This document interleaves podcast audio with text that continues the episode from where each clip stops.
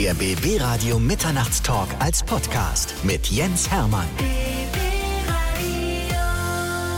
Bei mir sind zwei der besten Musikproduzenten Deutschlands zu Gast. Zum einen Peter Plate, herzlich willkommen. Einen schönen guten Abend. Und Ulf Leo Sommer ist auch da. Schönen guten Abend. Also euch zu zweit ins Studio zu kriegen, ist aber auch nicht leicht, muss man mal sagen. Da muss man rechtzeitig vorher Briefe schreiben und bitte sagen und dann klappt das irgendwann mal. Das haben wir gar nicht mitbekommen. Wir haben die Briefe nicht bekommen. Was? Nicht? Das wären wir sofort gekommen.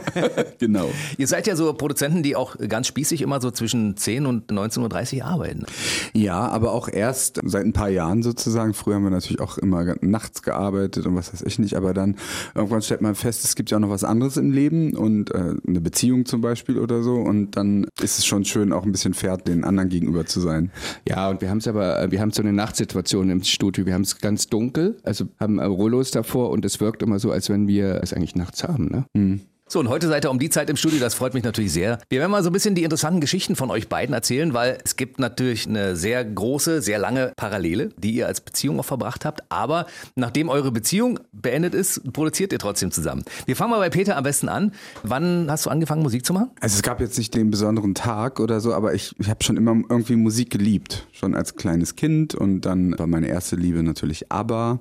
Dann hatten aber zum Beispiel eine LP rausgebracht, 79, habe ich alle Texte auf Deutsch übersetzt und, und schon also im Songformat, sodass man mitsingen konnte. Mhm. Ich glaube, das war das erste Mal, dass ich so richtig getextet habe. Das Dann- wusste ich noch gar nicht, Peter. Was? Das Das wusstest mir noch nicht erzählt. Das ist was ganz Neues. Das- Also ich sing's ja, dir ja. vor. So gut wie neu. Was ist das? As good as news.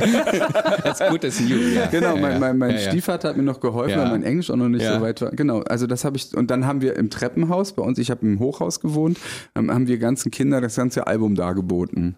Aber das ist eine Parallele, weil wir haben das auch gemacht. Also nicht Volleyball, aber Super Trooper. Dann ein Jahr später, weil ich bin ein bisschen jünger. Man sieht es dir nicht an. Aber das haben wir auch gemacht. Wir haben auch ABBA immer gespielt. Ja, und wer warst du, Ulf? Ich, das will ich jetzt nicht sagen. Das ist zu persönlich. Wer warst du denn, Peter? Das wollen wir einfach Genau.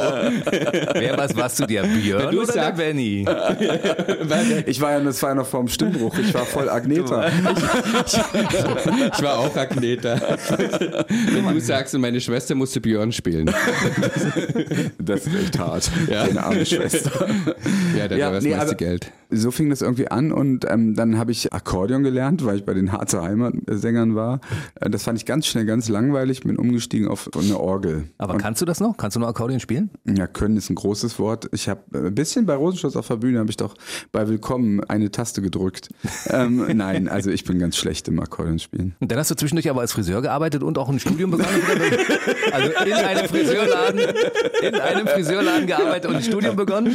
Also wenn ich als Friseur arbeiten würde, der, der, der Laden würde sofort pleite gehen. Ich kann noch nicht mal ein Blatt Papier durchschneiden. Nee, ich habe gejobbt, damals echt das legendär, bei Udo Walz am Kudamm. Der hatte noch so einen Flagship-Store, so ein richtig tolles Ding mit Treppe rauf. Und da kam samstags immer Inge Meisel aus Hamburg gefahren, um sich die Locken legen zu lassen. Und ich Harald glaub- Junke. Harald Junke habe ich, dem habe ich die Haare gewaschen. Guck an. Und, und dann, also ich, mein, mein Job war, die Haare zu waschen, äh, zum Platz zu bringen und zu fragen, Kaffee oder Cola oder so. Und das war sehr nett von Udo Walz, dass er mich das hat machen lassen, weil ich war bestimmt der untalentierteste Haarwäscher überhaupt. Also ich habe da kein Talent. Ein Studium hast du begonnen und aufgehört und dann erst mit der Musik durchgestartet. Genau, bevor ich zum Haarwäscher wurde, dann habe ich Sozialpädagogik studiert in Braunschweig. Davor habe ich Zivildienst gemacht. Und wo war der Punkt, wo du gesagt hast, jetzt mache ich nur noch Musik? Das war schon, als ich Haarwäscher war. Da habe ich ja schon mit Anna zusammengearbeitet. Anna hat Schuhe verkauft und ich habe Haare gewaschen bei Udo Walz. So ging die Karriere von Rosenstolz los? Ja, und abends haben wir immer uns getroffen, Katlenburger Schaumwein getrunken und Musik gemacht. War das bei dir auch so spannend, Ulf? Ja, Ulfs Karriere als Haarwäscher war kurz. Ja, die war ganz kurz. Ich habe das nämlich parallel auch gemacht, aber ich bin nach einem halben Jahr rausgeschmissen worden, weil ich zu albern war und, und das nicht ernst Du genommen hast habe. wirklich den auch Job. als Haarwäscher gearbeitet? Das Wir sind nicht, beide oder? im Dezember 1990 nach Berlin gezogen und haben von irgendeinem Kumpel gehört, es ist irgendwie easy, irgendwie diesen Job zu kriegen und da kann man gutes Trinkgeld machen. Und Peter hat bei Udo Walz gefragt und ich habe ähm, nebenan gefragt. Ich gar kannte halt immer die Besten Ja, meiner war, jetzt, meiner war nicht so glamourös. ähm, und ähm, ja, Deswegen aber sagst du jetzt auch nicht seinen Namen. Nein, den Namen sage ich nicht. ähm, ja, das stimmt. Ich habe ganz viele Jobs gemacht. Ich wollte ja Schauspieler werden. Und ja, er hatte dann auch ähm, Schauspielstudium angefangen und das auch zu Ende gebracht. Mittendrin habe ich schon gemerkt, ich habe mit Peter gleich eigentlich in der ersten Woche, als wir uns kennenlernten, äh, Musik gemacht und dachte aber, das ist so Spaß und Hobby. Also ich habe das überhaupt nicht ernst genommen und ich dachte, das Ernste ist Schauspiel. In den 90er dann, ich habe auch alles mögliche probiert mit Theater und ich habe auch in einer Soap-Opera mitgespielt, ein Jahr sogar und Als was? als Mechaniker. ist das, Mechaniker, ja, Automechaniker. Automechaniker ohne ähm, Führerschein, den ich immer noch nicht habe. Mir musste aber vorher erklärt werden, was das für Werkzeuge sind. Also ich war vollkommen Ja, nervös. da war im Drehbuch dann und gib mal den Zehner rüber. Ja, und so. ich- ich war so Was ist denn ein aufgeregt. Zehner? Ja, und, und in einer Szene musste ich auch Auto fahren und ähm, habe dann auch Fahrstunden genommen und ähm, war so panisch, weil ich reden musste und Auto fahren und habe das, das war ein Porsche, es ist wirklich wahr, ähm, an die Wand gefahren. Ähm, ja, ja, das gibt's. Also es war damals konnte man sich das in den Soaps noch leisten. Da war das noch mit so Außendrehs in den Bavaria Studios und danach war ich unten durch. Da war ich dann der Witz. Ich bin so froh, dass es diese Sendung gibt, weil solche Dinge erfährt niemand, wenn man nicht Ja. mal euch zwei zum Beispiel einlädt und Ja. solche Geschichten, die normalerweise nirgendwo niedergeschrieben sind, mal hört von euch persönlich. Ich habe mich wirklich bemüht und gemerkt, ich bin durchschnittlich als Schauspieler und es macht mir auch keinen richtigen Spaß. Und nebenbei, ähm, Peter hat anfangs ähm, Rosenstolz mit Anna wirklich ganz alleine gemacht. Ich bin ein bisschen später eingestiegen ins Songwriting, als es so erfolgreich wurde. Ihr habt aber zwischendurch Ich wusste, dass das jetzt kommt. Also, Ende der 90er. um das ist eigentlich bisschen so ab Liebes alles. Ja, um der Band so ein bisschen zu helfen, dass es auch im Radio läuft.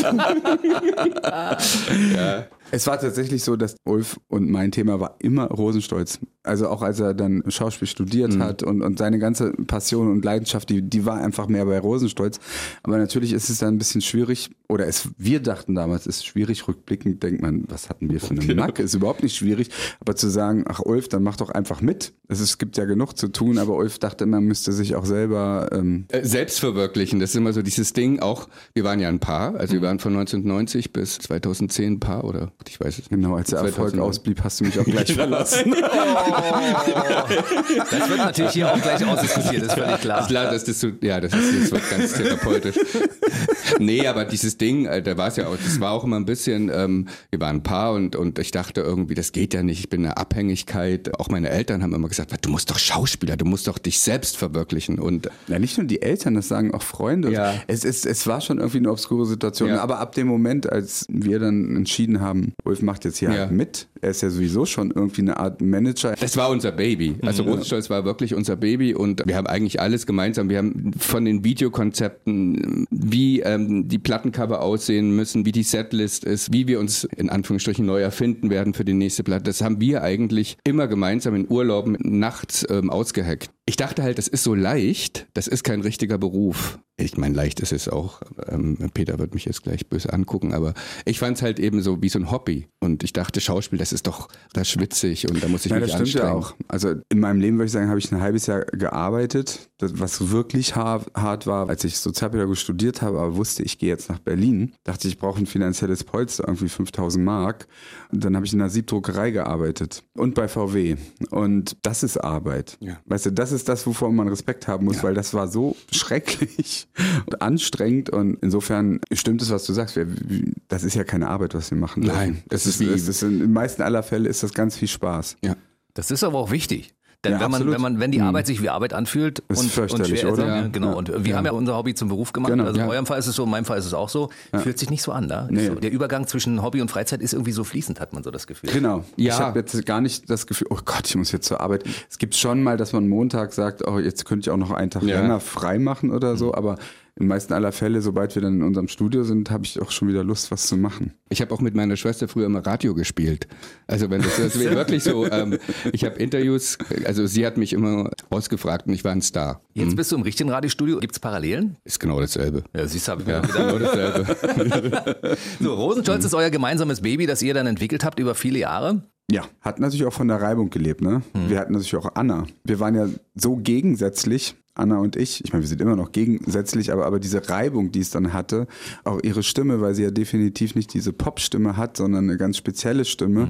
Dadurch hat es, glaube ich, auch schon funktioniert. Und Anna auf der Bühne, das war halt auch so toll. Das war schon totales Teamwork. Also es war jetzt nicht Ulfs und mein Nein, Baby, sondern nein. es war unser aller Baby sozusagen. Und jeder hat seinen Beitrag dazu geleistet. Für mich ist es auch sehr schade, dass das Projekt nicht weitergeht, aber es liegt ja im Augenblick eigentlich nur auf Eis. Ne? Es könnte ja durchaus sein, dass es irgendwann wieder belebt wird. Im Dornröschenschlaf liegt Ja. es, aber aber, Dornröschen ist, glaube ich, genauso schön aufgewacht, wie sie eingeschlafen Die wurde wach geküsst, ne? Da muss das mal jemand machen. Und, und ähm, Anna und ich sagen eigentlich immer, im Moment sind wir zu jung, um weiterzumachen. Aber wer weiß, was, wenn wir mal ganz alt sind, passiert. Bis dahin haben wir noch 50 Interviews vor uns. So, dann kommen wir mal zu den anderen Künstlern, die ihr auch so betreut, sag ich mal, indem ihr Songs für sie schreibt. Seniorenbetreuung. Ich will den Kindergarten. Ich wollte das mal aufgreifen Ja. vom Alter her. Ne? Also Sarah Connor ist zum Beispiel eine Frau, für die ihr regelmäßig auch Songs schreibt. Mit ihr zusammen, mit, ihr gemeinsam schreiben wir, haben wir das große Vergnügen, Songs Ja. zu schreiben und das ist auch wirklich jedes Mal ein Fest. Ja, weil es eine Freundin geworden ist. Wir haben uns arbeitsmäßig kennengelernt, aber das ist dann wirklich eine richtige Freundschaft geworden. Und das ist eigentlich auch noch so ein Luxus. Wir arbeiten eigentlich meistens nur mit Leuten, mit denen wir auch befreundet sind. Also oder die wir mögen und, und wo eine Chemie da ist. Das ist natürlich ein Wahnsinnsluxus. Mit Sarah, das ist schon wirklich, glaube ich, auf dem Weg in eine echte Freundschaft, weil, weil das jetzt seit Jahren geht. Und mit Sarah war es auch bisher am vergleichbarsten von der Intimität, weil wir uns ja wirklich bis auf die Tränen auch streiten Ja. um Wörter. Und, Alter, fliegen und, die Fetzen bei euch? Bei uns fliegen die Fetzen, weil sie ist ja auch so impulsiv und wir sind auch sehr impulsiv. Und das, das ist aber das Schöne, wir lieben das. Also und wir haben Sarah was ganz auch. Neues Und- aufgebaut. Also mit Sarah, das war ja, Sarah war ja eigentlich auf dem Nullpunkt ein bisschen. Sie wusste ja gar nicht, was sie machen soll. Und wir waren auch in so einer Situation, wo wir uns auch neu finden mussten. Ich glaube, wir hatten gemeinsam so eine ähnliche Situation und haben was versucht, was Neues zu machen. Und ehrlich gesagt, das war ähnlich wie bei Rosenstolz. Am Anfang fanden das die Leute nicht so doll, als wir das vorgespielt haben. Da meinten viele, das ist jetzt Echt, bei, Rosen, schwierig. bei Rosenstolz fanden die Leute das anfangs auch nicht gut. Es gibt viele, die Ja. finden es immer noch nicht Ja. gut. Nein, das Schöne ist ja, Musik ist ja Geschmackssache, aber als, bei Rosenstolz war es auf jeden Fall so, äh, deutschsprachige Popmusik gab es ja in dem Sinne gar nicht richtig. Ne? Es war Neue Deutsche Welle, die war lang, lang, lang vorbei. Genau, wir haben ja, wir haben ja versucht, irgendwie Chanson mit in, die, in den Pop reinzutragen. Und ich glaube aber, Ulf, dass es immer, wenn du was Neues machst, dass es Leute gibt, die sagen, oh, ob das was wird und so. Und dann, das Schlimme sind ja, ähm, die Plattenfirmen setzen sich ja selber und ihre Künstler auch immer massiv unter Druck und stellen immer alles in Frage. Und ich glaube, das ist das Problem oft. Und das war bei Sarah Connor, als alle Leute gesagt haben, Mensch, du musst mal Deutsch singen. Dann wart ihr auch diejenigen, die ihr unter die Arme gegriffen haben mit den ersten Songs. Nee, Ich würde das anders beschreiben. Ich glaube, Sarah hat selber entschieden, das auszuprobieren. Und je mehr man sie kennt, umso mehr wird man auch wissen. Also es gibt jetzt keinen, der ihr sagt, du musst das machen. Das war vielleicht am Anfang ihrer Karriere so, aber sie trifft die Entscheidung schon selbst.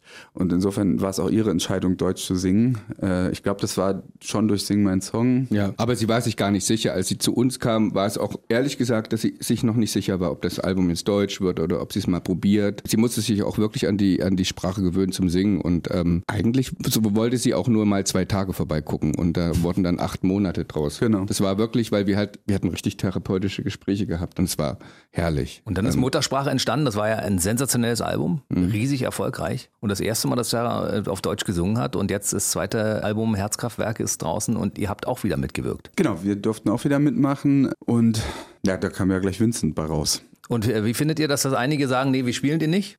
Ähm, wir, wir freuen uns, dass Vincent so eine riesen Diskussion ausgelöst hat und, und dass so viele Radiosender es spielen. Und die, die es nicht spielen, kommen vielleicht auch noch dazu. Ja. Wer weiß. Ich finde auf jeden Fall, ähm, ich hatte mein, mein Coming Out als schwuler Mann 1986 und damals waren wir weit davon entfernt, was weiß ich, dass Schwule und Lesben heiraten dürfen oder dass das überhaupt so ein Thema war. Ich bin in einer Kleinstadt aufgewachsen, also wusste ich überhaupt nicht, mit wem kann ich denn darüber reden. Jetzt haben wir einen Song wie Vincent, insofern ähm, sind wir da schon ganz stolz drauf, dass der überhaupt eine Single wurde und dass der dann jetzt auch noch so durch die Decke geht und erfolgreich Das muss ich aber sagen, das ist Sarahs ähm, Dickkopf. Also, weil ich weiß es nicht, aber ich bin mir sicher, dass die Plattenfirma da auch ähm, ins Schwitzen kam. Und Sarah wollte den Song als erstes. Es war auch keine Strategie. Sarah hatte von Anfang an, das ist die Single, mit der ich gehen möchte. Und das ist das Tolle an Sarah. Ihr ist egal. Sie meint, dann gehe ich halt eben richtig unter damit. Aber ähm, das ist jetzt das, was ich fühle. Ähm, Der Song ist riesig, ich muss dir ganz ehrlich sagen, aber die Leute, die streiten natürlich über die Textzeile, über den Einstieg, man,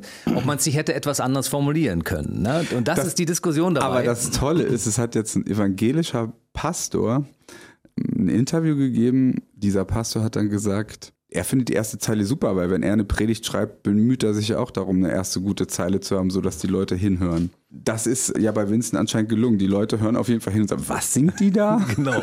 Und ich finde, das ist ja noch auch noch so eine Diskussion, die Peter und ich und mit anderen Künstlern führen. Ich finde, Pop schläft gerade ein bisschen ein. Also Pop war früher so provokativ. Also ob früher Madonna und, und David Bowie und, und auch in den 80ern, das war. Ich glaube, ich glaube. Oder NDW war sehr provokativ. Ich glaube, wir leben da wirklich so in etwas schwierigen Zeiten. Ähm, wir hatten neulich eine Party, ja, und da lief dann auf einmal Spider-Murphy Gang. Und da hieß es da auch, äh, es stehen die Noten sich die Füße platt und alle Radiosender haben das gespielt. Und jetzt auf einmal ist alles so spießig geworden. Also ich finde, da muss man schon auch ein bisschen aufpassen, dass wir nicht zu spießig werden.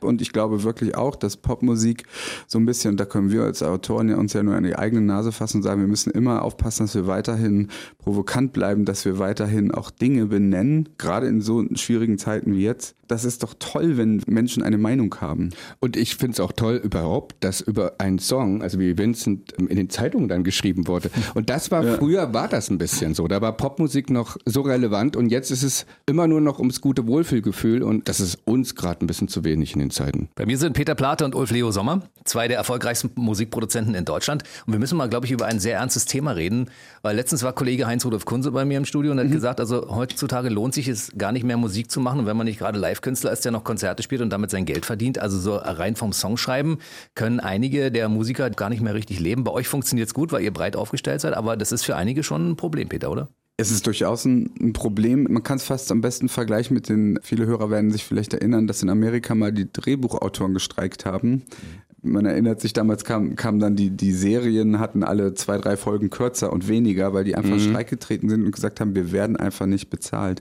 Und Musiker haben jetzt durch die Streaming-Dienste das massive Problem, dass das, was gezahlt wird, viel zu wenig ist. Davon kann man nicht leben. YouTube zahlt fast gar nichts. Ich glaube, das Bild nach draußen, was die Leute draußen denken, wa- was ein Songwriter verdient und was, was die Wirklichkeit ist, das ist ein Riesenunterschied. Und um das zu verdeutlichen, was ist ich, wenn jeder sieht ja bei Spotify die Streaming-Zahlen und so eine Million Streams ist, glaube ich, für den, der den Song geschrieben hat. Ein Song wird auch immer noch dann verlegt in einem Verlag. Dieser Verlag bekommt 40 Prozent, der Autor 60 Prozent. Also wenn du dann eine Million Streams hast und sagen wir mal, ich übertreibe jetzt mal, es ist bestimmt sogar weniger, es wären so 600 Euro oder so und dann gehen davon die 40 Prozent an Verlag und das andere kriegt dann der Autor. Wenn man 40 Millionen Streams hat, das ist ähm, dann ein massiver Hit. Ich glaube, sowas hat ist wie. Ich rede jetzt von deutschen Songs, das ist dann eher Hip-Hop, das ist dann eher Bowser oder sowas. Die haben dann 40 Millionen. Bei Spotify hat also Sarah, glaube ich, 30 Millionen mit Wie schön du bist. Und das, man kann sich jetzt mal ausrechnen, wie das ist, ähm, was dann übrig bleibt. Insofern ist es, glaube ich, wichtig, gemeinsam irgendwie nach einer Lösung zu finden, weil, weil sonst die jungen Autoren sehen dann irgendwie gar keinen Sinn mehr darin, äh, Musik zu machen. Und das wäre ja eigentlich schade. Ne? Musik ist doch sowas Schönes. Ja, als Performing Artist verdient man immer noch gut Geld. Also ich glaube, das ist jetzt, ist es eigentlich eher, dass die Musik der Merchandise-Artikel für die Konzerte ist. Aber allerdings muss es ja erstmal den guten Song geben. Auch nicht jeder Performing Artist ist ein guter Songwriter. Es ist, deswegen ist es eigentlich ein Handwerk, was immer da sein muss, weil der Song steht als erstes und dann der Künstler und dann gehen die Leute auch ins Konzert, wenn der Song gut ist. Deswegen ist es ein bisschen schwierig und ich finde, wir müssen da auch irgendwas in Deutschland starten. Also ich glaube, weltweit ist eh schon ganz viel Aufruhr bei den Songwritern, dass wir zusammenhalten und Mir ist aber wichtig, glaube ich, noch zu sagen, dass an die Konsumenten geht die Kritik überhaupt nicht. Nein. Das ist wunderbar. Es- Die Streaming-Dienste und, und die Leute zahlen für die Musik. Wir plädieren nicht dafür,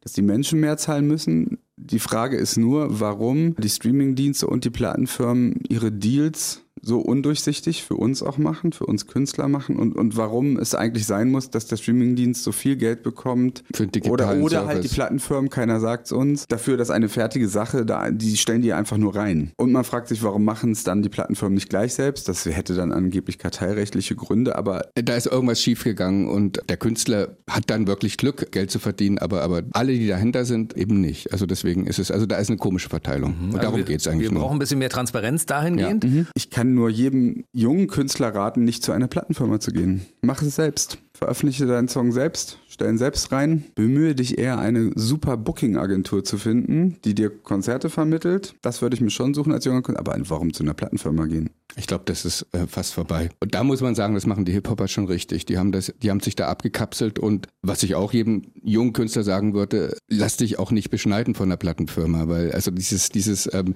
sei so individuell wie du bist, sei so polarisierend wie du bist, das ist die einzige Chance überhaupt Erfolg zu haben. Bei mir sind Peter Plate und Ulf Leo Sommer unsere beiden Erfolgsproduzenten und eins eurer erfolgreichsten Projekte waren Bibi und Tina. Wie ist das überhaupt damals zustande gekommen? Okay, dann fange ich mal an, Peter. du holst aus, du schaust mich an. Ähm, das war ein Anruf. Und zwar hat eine Dame uns angerufen und meinte, Detlef Book würde euch gerne kennenlernen. Wie wäre es denn mit einem Abendessen? Weil ihm die Idee im Kopf ist, dass ihr die Musik für Bibi und Tina macht. Zwei, drei Songs. Ähm, habt ihr Lust? Wir haben gleich Ja gesagt, weil wir in dem Moment wirklich nichts zu tun hatten. Das war, es gibt ja auch immer so diese Täler und wir hatten gerade so ein kleines Tal gehabt. Waren auch so ein bisschen runter irgendwie und meinten, na klar. Und ich hatte keine Ahnung, was Bibi und Tina ist, weil ich bin im Osten groß geworden und ich kenne Bibi Blocksberg, aber und ich dachte, das ist so ein Arbeitstitel und das ist eher so ein Witz. Peter kannte es, aber wir haben uns nicht unterhalten und dann hat uns Detlef Buck besucht. Peters Freund hat schön gekocht und aus den zwei, drei Songs, die er wollte, ähm, ist im Eifer des Gefechts sind dann zehn geworden. Ja, und vier Kinofilme und dann durften wir das Musical machen und äh, jetzt wird es eine Amazon-Serie geben und wieder mit Detlef. Also wir verbringen jetzt ein ganzes Jahrzehnt bald zusammen. Ja. Und das ist eigentlich richtig schön, weil viele Songs für Kinder sind mir persönlich zu belehrend. Ich sage immer rechte Schuh, linke Schuh und dann mach noch die Jacke zu und ähm, Das ist ähm, neu, Peter. so weit ist ja drin. den habe ich mir gerade ausgedacht. Das müssen wir uns merken. Das ist ja die Idee für den nächsten Song. Mach die, dann macht die Jacke zu. Das, das kommt, das kommt.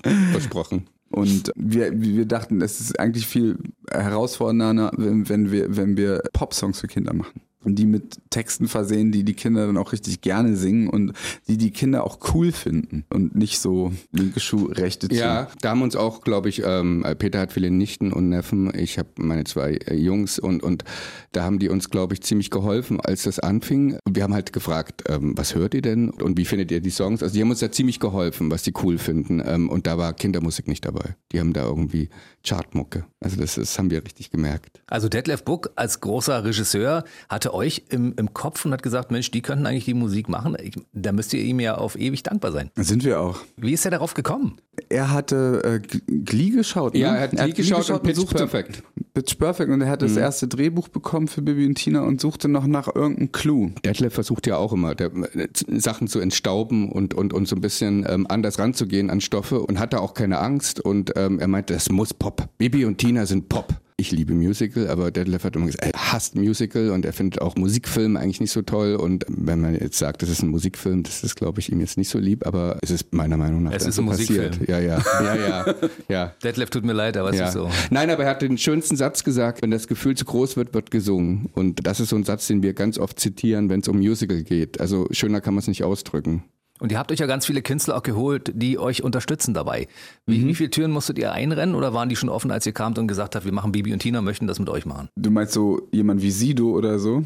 Das war herrlich. Die haben alle Ja gesagt. Äh, Sido meinte, dann ist er total cool vor seinen Kindern. Und nee, wir mussten da eigentlich nur E-Mails schreiben, ein paar Anrufe und dann waren die schon alle da im Studio und hatten mitgemacht. Ja, das war ein schönes Projekt, hätte ich schon wieder ganz vergessen. Ja. Gibt es noch so Wunschkandidaten, die bei den nächsten Bibi und Tina Verfilmungen, äh, Streaming, Serien und so weiter mit dabei sein könnten? Mein Ansatz ist ein anderer. Ich glaube, für die Kinder, die es gucken und für die macht man das ja. Für die ist doch am wichtigsten, dass Bibi und Tina und Holger und Alex und so, dass die alle richtig toll und cool sind. Ja. Äh, denen ist Name-Dropping völlig egal. Die kennt teilweise Sarah Connor und Sido nicht. Das ist lustig. Am tollsten finden sie es, wenn Bibi singt und tanzt. Ähm, das ist ihr Idol. War euch von Anfang an klar, als Detlef Book mit dem Ding um die Ecke kam, dass das ein Erfolg werden musste? Ach, das Schöne ist, äh, man, wir versuchen eigentlich immer an Projekte nicht ranzugehen mit diesem Erfolgsgedanken, sondern mit dem, ob es uns kickt und ob es uns Spaß macht. Und ähm, uns allen hat es wahnsinnig Spaß gemacht und dann sind wir rausgegangen. Der Film lief in nicht so vielen Kinos und wir sind mit 6000 CDs rausgegangen. Das ist ein. Indie-Verleih. Das, das ist jede. Kleinstadt eine so ungefähr.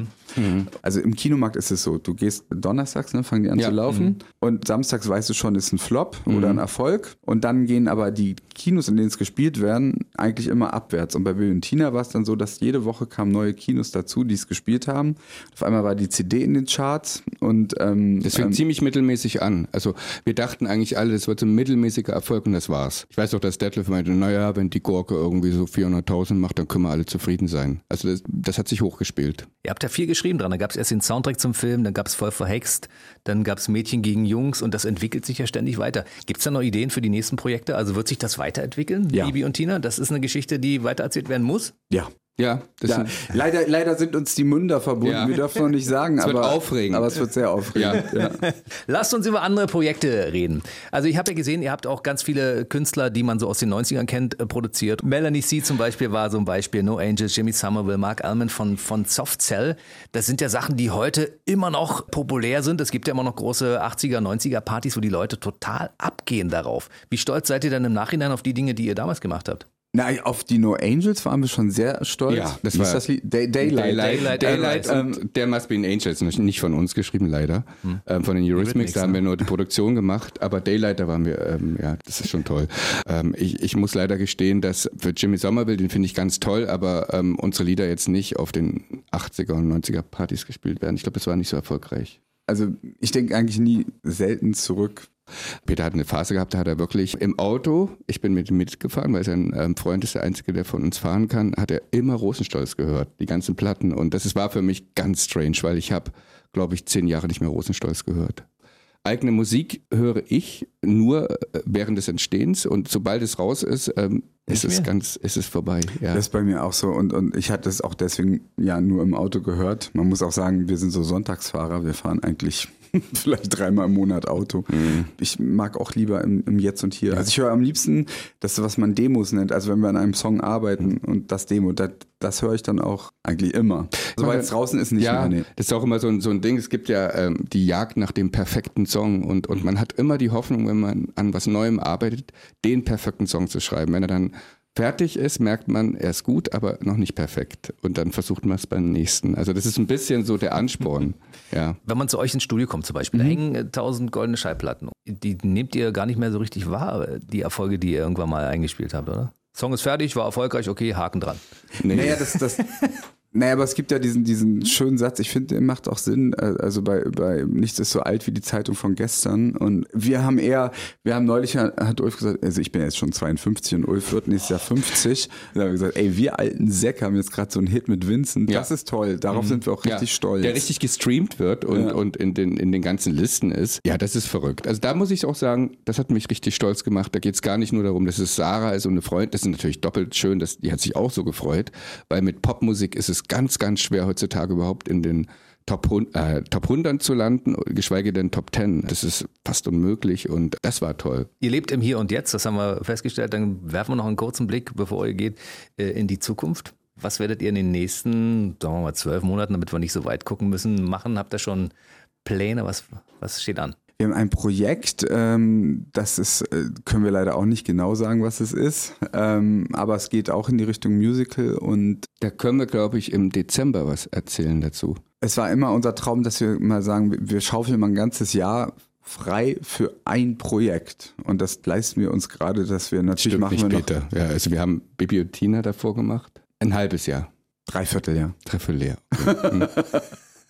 Ich finde das so witzig, wenn ihr seid als ehemaliges äh, Paar, wie ihr euch gegenseitig immer verbessert. Ich finde das irgendwie witzig. Es ist schon so, ihr, ihr wart lange Zeit sehr, sehr glücklich und jetzt arbeitet ihr nicht mehr zusammen, nachdem ihr nicht mehr zusammen Nein, ich glaube, wir sind fast ähm, entspannter, seitdem wir getrennt sind. Also es ist, äh, so eine Trennung ist auch was Gutes. Ja, es ist, es ist mega schön.